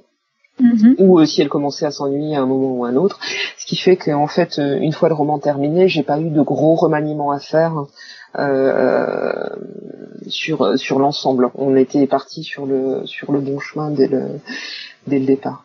Ouais, c'est agréable de travailler comme ça, effectivement. Ouais, mm, mm, il y a un vrai. On a l'impression qu'elle t'a bien, bien guidée tout en étant très très respectueuse effectivement de ton travail. Hein. Voilà, c'est ça, c'est vraiment ça. Et à la fin, j'ai quand même eu l'impression d'avoir appris des choses, donc ça c'est bien. ah ouais, ça c'est toujours super, effectivement. donc en fait, ce, ce, ce livre, c'est vraiment, euh, c'est, il a, il a vraiment été énormément inspiré de, de choses que tu, tu as vécues toi-même en fait, hein, de voyages, etc. C'est ça?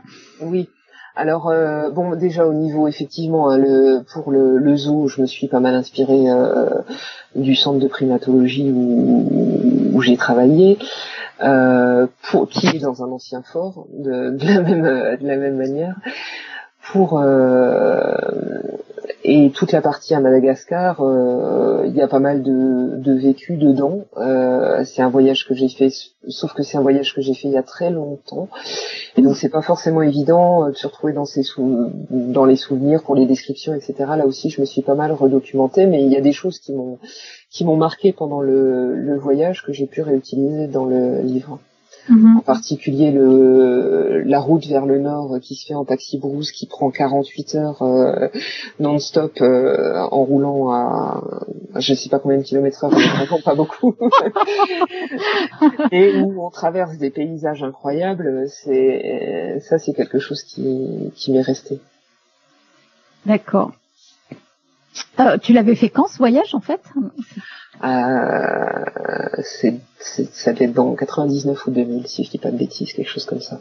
D'accord, d'accord. Donc peut-être que ça a pas mal changé aussi depuis malheureusement. Oui, voilà, c'est ça. Sais pas.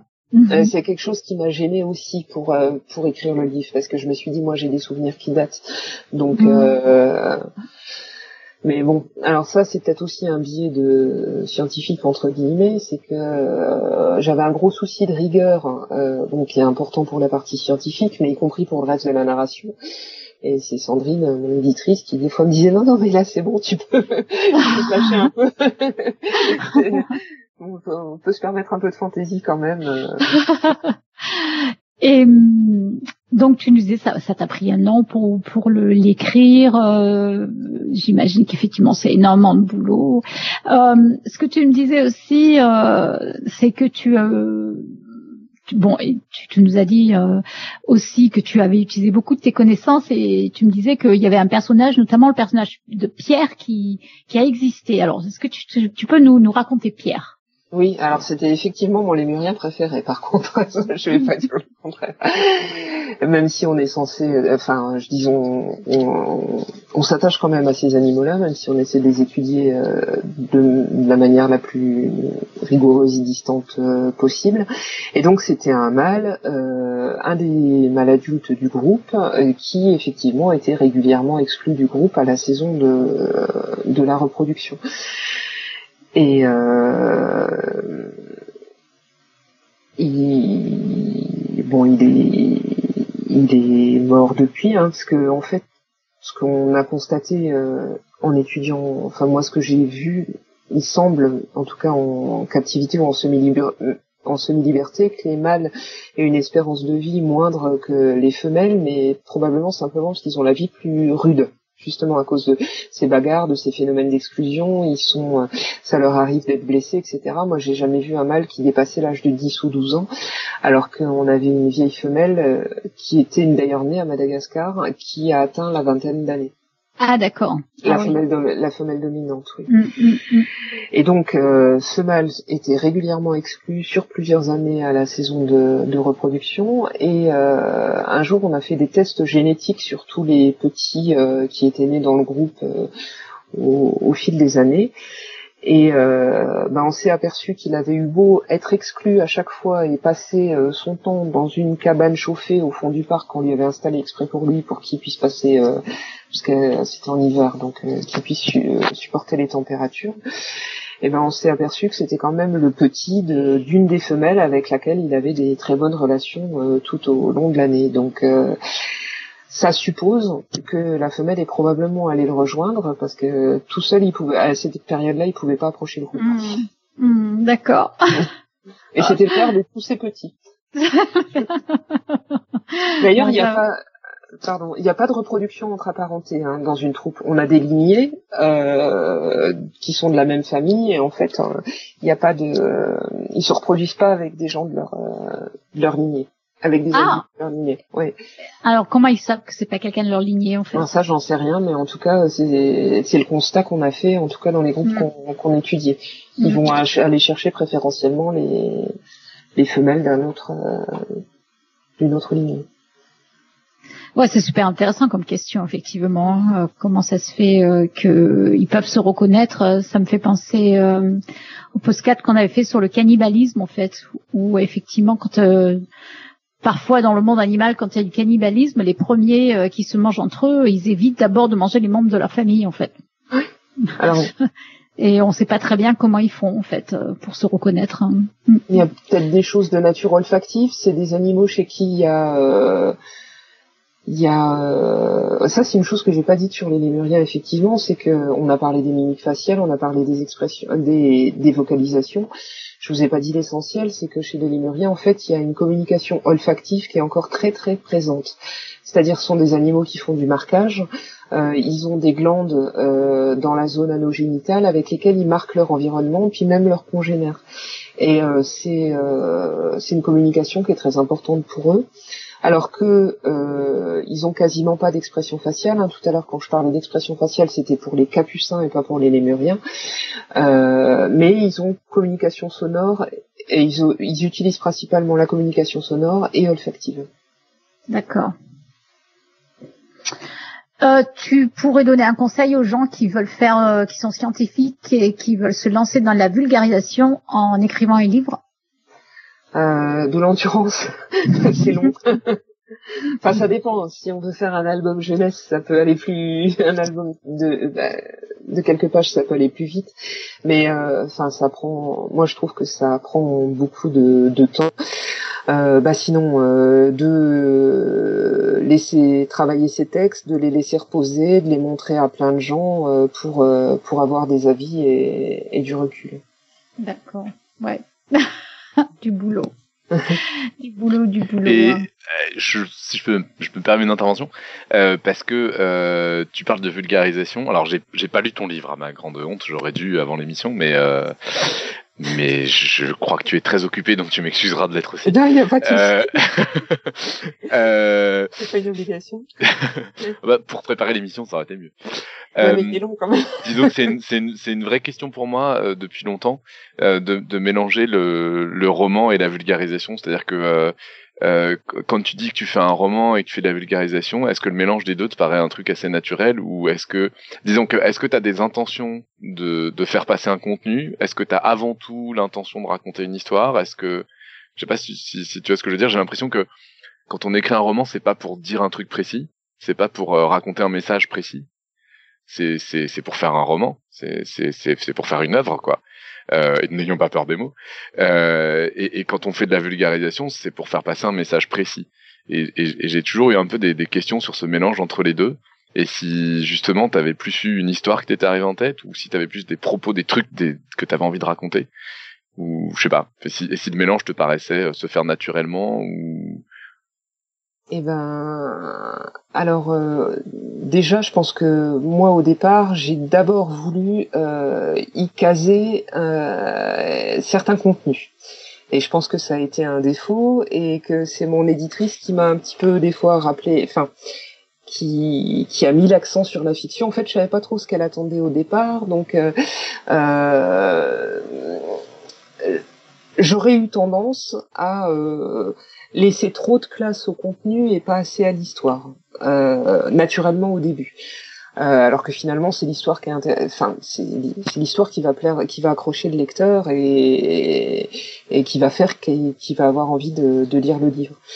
Après euh, le mélange fiction vulgarisation il n'est pas évident parce que quand on a décidé qu'on allait parler de tel truc parce que ça nous semble super intéressant et qu'il faut mettre ça dans le fil du récit et qu'on sait pas comment le caser, c'est pas toujours euh, facile. Mais ça, j'ai le même défaut quand en tant que, journaliste scientifique, j'écris mes articles. Des fois, il y a des choses qui s'insèrent pas bien dans le fil du texte, mais j'ai à tout prix envie de les mettre et je vais me prendre la tête jusqu'à ce que je trouve quelque chose pour que ça coule euh, tout seul.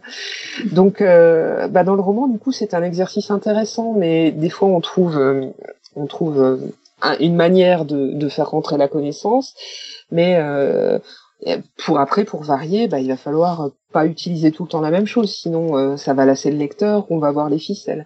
Donc euh, pour ça, c'était vraiment un, un super euh, un super exercice.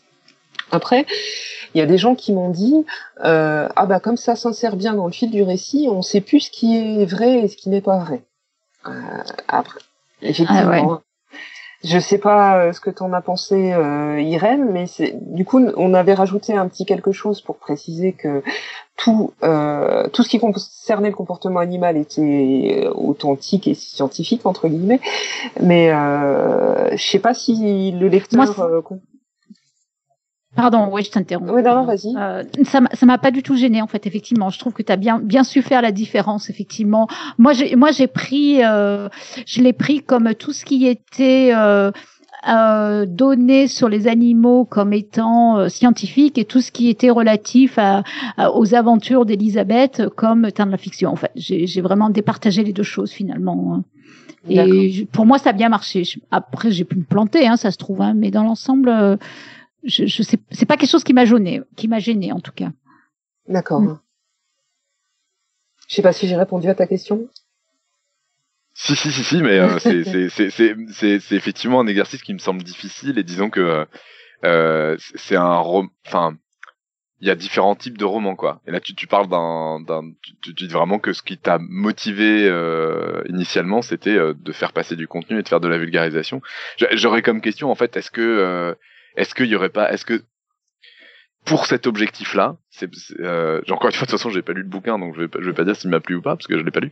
Mais euh, pour cet objectif-là, est-ce que finalement, euh, vaudrait pas mieux écrire un bouquin de vulgarisation avec un avec un style, en racontant des petites histoires et en et, voilà, et puis faire un roman euh, où du coup on se donne pas du tout comme objectif de de faire de la vulgarisation, mais euh, mais parce que c'est un milieu qui te plaît et, et, et- et des animaux qui te plaisent et un, un pays qui t'a plu et tout, euh, te servir de cette expérience, enfin te euh, nourrir de cette expérience-là, juste et raconter une histoire effectivement, C'est-à-dire, euh, de séparer Oui. les deux quoi. Oui, ça, ça aurait pu. Après, bon, c'était le projet de départ. Ouais, ouais. euh, et en fait, l'histoire a pris, euh, par rapport à ce qui me, moi, me tracassait euh, au départ par rapport à la vulgarisation, plus ça va, plus je me suis laissé euh, emporter par l'histoire, et plus l'histoire a pris Ouais. d'importance, et mieux ça s'est, mieux ça s'est passé, on va dire. Mais après, un, un, un roman pour le roman, bon, j'en ai écrit un autre roman jeunesse à côté, et j'en ai d'autres, euh, d'autres en cours. Il pourrait y avoir d'autres choses, mais par contre, l'idée des petites histoires, c'est pas, c'est, c'est une bonne idée. Oui, ouais. Comme Alors- comme le défi me semble très très difficile, c'est pour ça en fait je je je, je, je- je- Enfin, moi j'ai en tout cas en ce qui me concerne puisque je, je fais un métier qui est proche du tien mais à propos de maths euh, voilà moi je je- j'essaye pas de mélanger quoi. Mais c'est peut-être juste mais c'est peut-être juste de la flemme attention Mais il y a justement notre auditeur, auditrice mystérieuse qui nous dit qu'il y a une autre, euh, une autre série qui est intéressante, une, une autre très bonne collection qui mélange roman et vulgarisation, euh, qui est un peu dans le même style. donc peut-être que Robin, ça peut aussi t'intéresser. C'est euh, donc euh, les éditions Les- Le Pommier. hein. Oui. Le Pommier et euh, avec notamment euh, la série, j'imagine, Les Savantissimes. Oui, oui, oui. Euh, je sais pas si tu connais Robin. Non. Mais, mais pour, pour tes filles, peut-être ça serait très bien aussi. oui, oui. bon on va attendre qu'elle sache lire peut-être mais Oui, mais, oui, mais ça va arriver vite, va, t'en fais pas. alors, il y a, il y a encore une, audi- une, une question, mais alors celle-ci est personnelle, donc tu as le droit de ne pas y répondre, Delphine. C'est euh, quel est le métier de tes parents? Donc, euh, autrement dit, quelle est la part autobiographique dans ton livre? Alors, ils sont pas primatologues ni l'un ni l'autre, pas du tout. Mon père était conseiller d'orientation, était conseiller d'orientation, et ma mère était psychologue scolaire. D'accord. Donc Ah la part, la, la part d'autobiographie dans mon roman, en fait, elle se situe, bah, comme j'ai dit tout à l'heure, euh, plutôt au niveau du vécu euh, sur pas mal d'éléments du voyage à Madagascar, euh, également sur euh, euh, les observations euh, des animaux dans le centre, etc., les animaux eux-mêmes. Par contre, au niveau des personnages, euh, l'héroïne, c'est pas moi. Euh, la plupart, je sais pas trop d'où, je saurais plus trop dire d'où ils sortent, si ce n'est euh, la, la méchante est quand même inspirée de quelqu'un que j'aimais pas tellement, mais je dirais son identité. Par exemple, je lui ai prêté des comportements que j'ai observés chez d'autres personnes ou des choses comme ça. De toute façon, on, on s'inspire toujours un petit peu de, de la réalité. Et en revanche, euh, le personnage où j'ai mis du mien, avec pas mal d'autodérision, c'est celui de la tante Bertie, hein, chez qui vit cette jeune Mhm. Elisabeth, euh, qui est une tante complètement flippée, euh, qui a peur de tout. Et comme moi, je suis une grande anxieuse, euh, je me suis euh, pas mal moquée de moi à travers ce personnage. Voilà. Ah, mais c'est surprenant parce qu'elle est vraiment très très anxieuse. Tu- Oui. Enfin, j'ai pas l'impression que tu sois anxieuse comme ça quand même. C'est quand même toi qui es parti à Madagascar hein, finalement. hein. non, non, mais bon, c'était bon, c'était amusant de de. Euh, De d'auto- Oui, voilà, c'est ça. D'accord, d'accord. Euh, alors finalement, je, me, je, c'est une question qui revient souvent dans notre podcast, mais pourquoi, pourquoi la vulgarisation? Pourquoi tu fais ça en fait? C'est, c'est, qu'est-ce que c'est qui t'intéresse là-dedans en fait finalement? Bah, Je pense que c'est un petit peu la, la même motivation pour tous ceux qui font la même chose. J'aime bien euh, transmettre euh, des choses. Et aussi, j'aime bien euh, prendre des contenus un peu compliqués, les digérer, euh, pour en faire quelque chose qui soit euh, clair et accessible pour tout le monde. Euh, j'aimais bien enseigner à la fac, euh, j'aimais bien apprendre des choses euh, que je savais pas toujours. Hein, ça arrive qu'on soit amené à donner des cours sur des choses qui soient pas sa spécialité, et, et pour les transmettre ensuite. Hein. C'est c'est un peu venu de l'enseignement euh, à la base. Et puis, bah, dans, dans mon labo, il y avait un petit peu deux catégories de chercheurs. Il y avait ceux qui écrivaient les choses un peu simplement, puis ceux qui aimaient bien mettre des choses un peu très très compliquées.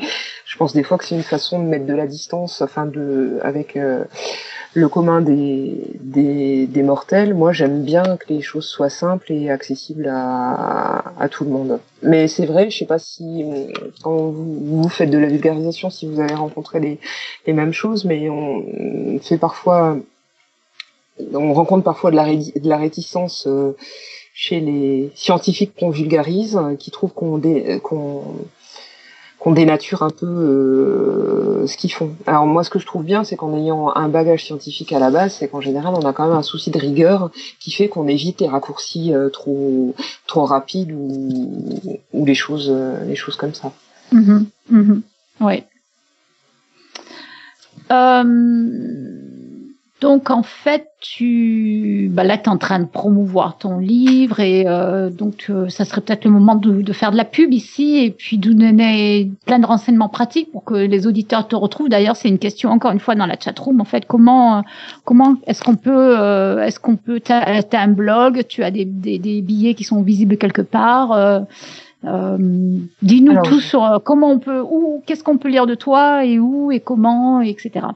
D'accord. Alors j'ai, euh, bah, pour la promo du livre, j'ai fait une page Facebook euh, auteur. Euh, après, j'ai pas un blog où je publie des choses régulièrement. J'ai déjà, enfin, j'écris déjà pas mal de, de choses à côté. J'ai pas pas tellement le temps de, de faire un blog. Euh, pour la promo du livre, je fais pas mal d'animations. Euh, justement sur les primates, euh, j'en fais une samedi à Besançon à la fête du livre jeunesse de, de Palante. Là, on va parler nourriture chez les singes, et ça c'est c'est vraiment sympa euh, les échanges avec le public. J'ai des, je vais être à Toulouse à l'automne euh, pour des festivals euh, de sciences et livres et sciences et voyages.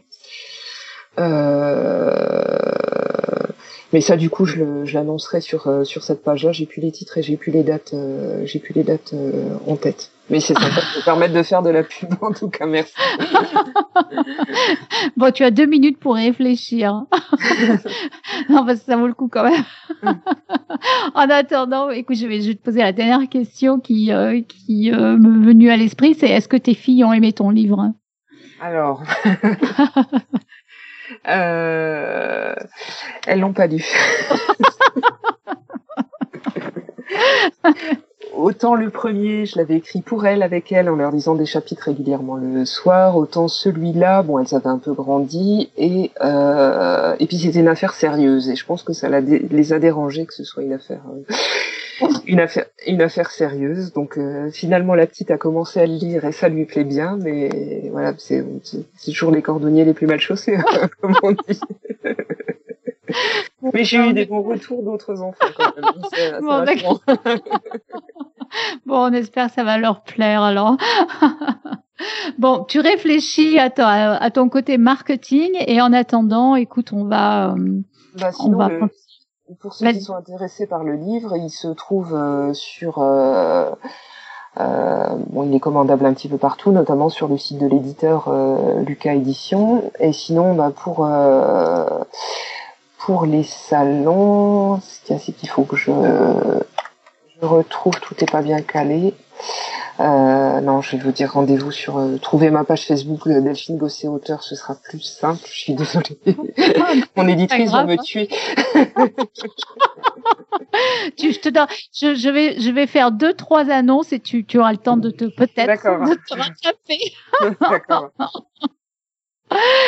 Euh, alors, je, ceci étant dit, je ne sais pas si tu voudrais quand même rajouter quelque chose avant euh, qu'on passe euh, à, la fin de l'émission. Il est déjà, il est déjà 20h20, 20h15. Il y a, il y a quelque chose que tu voudrais nous, nous dire en plus ou? Ben, euh, si on parle du, du livre, euh, il y a des très belles illustrations qui sont signées Mélanie Rebolge et ça, je trouve que c'est vraiment un plus euh, par rapport à si je l'avais juste euh, fait toute seule. Du coup, ça devient vraiment une œuvre euh, collective et, et ça ajoute beaucoup au, au livre. Ouais. Euh, et donc, oui, je confirme. C'est très joli, ouais. ouais. Et en plus, il y a des choses sur les postures des lémuriens, etc., qu'elle a vraiment bien, bien rendu. Et ça, euh, donc pour ça, euh, je voulais les remercier, elle et Sandrine, l'éditrice, qui, qui ont choisi de, enfin, qui pour le travail qu'elles ont fait sur euh, sur ce livre-là, oui, qui pour m'avoir donné ma chance. oui, oui, ça le complète très très bien, effectivement. Alors, donc on va passer tout de suite au pitch de la semaine prochaine, en fait, qui n'a rien pas grand chose à voir finalement. Euh, alors, je, je rentre dedans, hein, je plonge dedans. Il n'y a pas une bonne transition, mais tant pis. Euh, la semaine prochaine, c'est Alan qui, qui va nous faire un épisode hein, et qui nous va qui va nous parler du problème de euh, comment se nourrir dans le monde à l'heure actuelle. Alors, euh, selon l'ONU, euh, la population mondiale devrait atteindre 9,8 milliards en 2050 et 11,2 milliards en l'an 2100. Donc la question, évidemment, c'est comment on va nourrir tout ce monde, euh, de plus en plus gourmand d'ailleurs, euh, avec des ressources qui sont, on le sait bien, limitées. Donc c'est le défi alimentaire du 21e siècle. Donc on va en parler tout ça dans la semaine prochaine. En fait, il y a sept ans, Alan avait présenté un dossier en deux parties déjà pour parler de ce problème et sur les pistes de solutions de l'époque. Donc, ce sont les épisodes 78 et 79. Vous voyez, il y a un moment. Donc, sept ans, c'est pas mal. C'est long et c'est court en même temps, mais pour Podcast Science, c'est long. Et en fait, euh, il y a quand même beaucoup de choses qui ont changé depuis, et notamment l'arrivée, évidemment, de technologies qui rendent les, les experts euh, un peu plus optimistes. Ça, c'est une bonne chose pour relever ce défi. Et justement, un de ces experts, c'est celui qu'Alan va recevoir la semaine prochaine dans l'épisode 378, qui s'appelle Christian Niels, Niels Swab, et qui est directeur du Centre de nutrition et d'alimentation de l'EPFL. Ne me demandez pas, s'il vous plaît, ce qu'est le PFL. Mais euh, si vous vous posez la question, eh bien, vous n'avez qu'à venir la semaine prochaine. L'école. Voilà. C'est l'école. Oui, j'allais dire. Ah, mais oui, évidemment, Euh, évidemment.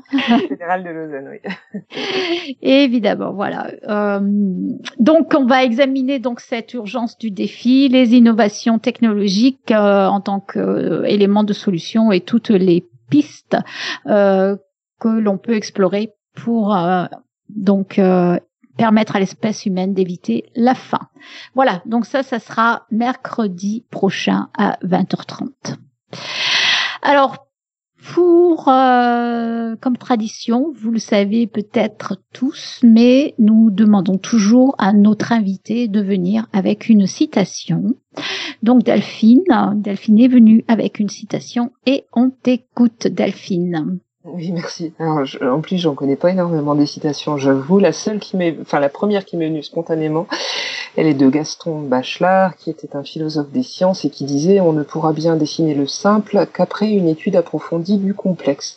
Et moi, j'ai toujours trouvé ça très vrai, que pour vulgariser, faut vrai, on on n'arrive pas à le faire si on n'a pas bien appréhendé, bien compris et bien maîtrisé ce que, ce qu'on veut transmettre. Voilà. Euh, donc c'est moi, c'est une citation que j'aimais bien.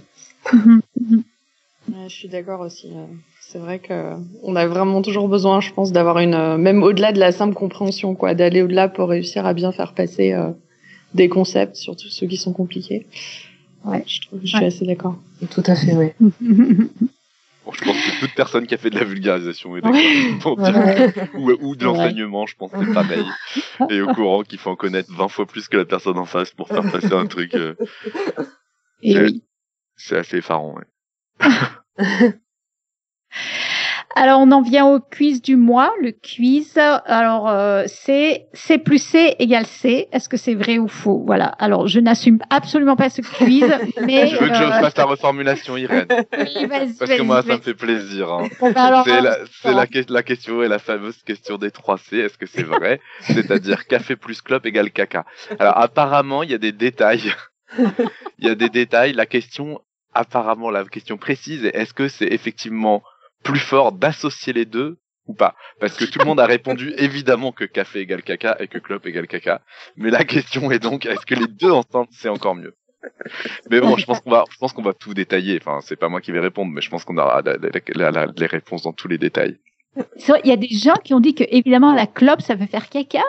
Mais c'est pas des gens, c'est toutes les personnes qui ont déjà fumé une clope dans leur vie. Irène.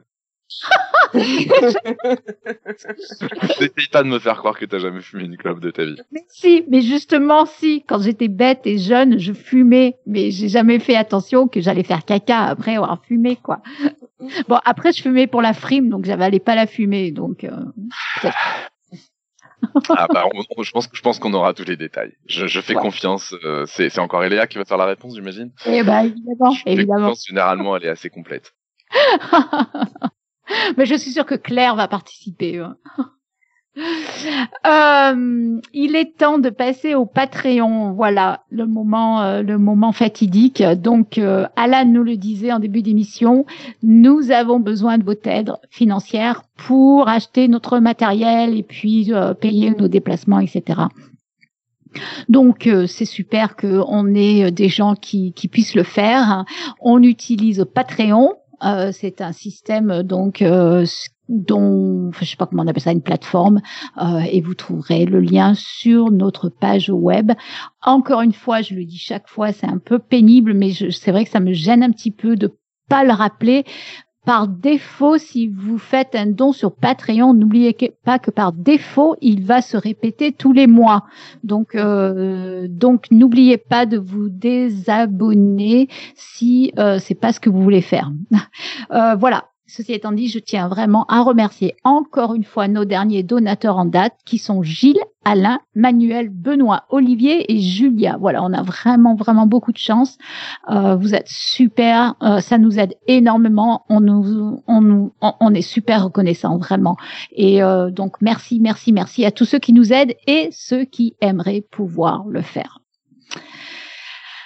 Delphine, c'est le moment où tu peux faire de la pub. Si tu as encore quelque chose euh, à dire euh, qui puisse euh, t'aider, question pub, c'est le moment. C'est à toi. D'accord, merci beaucoup. Donc maintenant, ça y est, j'ai les dates. Je serai au Salon du Livre de Vesoul le 12 octobre, au Salon Scientilivre de Toulouse le 19 et 20 octobre, au peut-être au Salon du Livre de Salins-les-Bains le 2, le 9 et 10 novembre, ainsi qu'au ça c'est pas sûr. En revanche, il y aura le festival Terre d'ailleurs à Toulouse le 23 et 24 novembre. Et bien sûr, ce vendredi et samedi à la fête du livre jeunesse de Palante à Besançon. Voilà. Et, sinon, l'ouvrage se trouve euh, est commandable un peu partout et notamment sur le site de Lucas euh, Édition et dans en, librairie euh, également. Super. Donc, je voulais... Pardon. Vas-y, vas-y. Non, mais je voulais vous remercier beaucoup de m'avoir invité, simplement. non, mais du coup, ça me donne bien envie d'aller voir les éditions Lucas. C'est chouette comme idée, donc euh, c'est super. Alors là, j'ai un piège qui arrive. Il y a Pierre Kerner Topo qui vient de nous ajouter une annonce qu'il aimerait qu'on fasse et je n'y comprends rien. Je, je sais pas, euh, je, dois bien l'admettre. Donc je, vais lire. Alors attends, tu, je, peux lire si tu veux. Si, oui, si, si, si, si, oui, bien. Toi, tu comprends. Ouais, je crois, ouais. Pour la quatrième année consécutive, les étudiants de l'UE Culture Biologique Numérique préparent un événement. L'UE, c'est euh, l'unité d'enseignement. C'est un truc de, de, de l'université. Ah bah voilà. Voilà, c'est des étudiants. c'est ses petits, il fait sa petite promo. Alors, on recommence par la quatrième année consécutive. Les étudiants de l'unité d'enseignement culture biologique numérique préparent un événement de restitution de leurs travaux de vulgarisation scientifique élaborés durant ce semestre. Après l'Arche de Diderot, Diderot Odyssée et UFO Life, la promotion 2019 vous invite cette année à les retrouver pour Fantastica Animalia, le 28 mai dans l'amphithéâtre Buffon sur le campus Paris-Rive Gauche à Paris, tir de 15h. Et pour les informations en détail, il y a une page Facebook, une billetterie with event. Euh, voilà, pour, euh, pour être comptabilisé, euh, pour que ça ne déborde pas, j'imagine. Et oui, vous trouverez bien sûr les, les c'est effectivement Topo qui a mis en place, donc depuis quatre ans déjà quand même, ah. euh, euh, une un, un, un enseignement, euh, en fait de, de vulgarisation, c'est-à-dire qui fait faire de la vulgarisation à ses étudiants. Ouais, ça doit être vraiment super. Donc le 28 Et donc, mai. Le, la, la restitution de leurs travaux, ça doit être assez sympa. Ça doit être super intéressant en fait. Euh, franchement, ça doit être vraiment bien quoi. Donc 28 euh, mai, n'oubliez pas. Donc c'est forcément. Bah, c'est topo, voilà, exactement, exactement. Ouais, ouais. Voilà, et eh bien on arrive à la fin de cette émission. Donc euh, je remercie énormément Delphine, c'était vraiment très très intéressant euh, à tout point de vue. Euh, D'abord parce qu'on a appris plein de choses et puis parce qu'on aime bien voir comment les gens font de la vulgarisation scientifique. Donc on, on te souhaite un énorme succès à toi et à ton livre. Et on a d'ailleurs vraiment hâte de, de suivre les, de découvrir les prochains. Donc, euh, merci à vous tous de nous écouter. On se rejoint la semaine prochaine pour parler des gros problèmes de notre temps. Et puis, ben, d'ici là, que servir la science soit votre joie.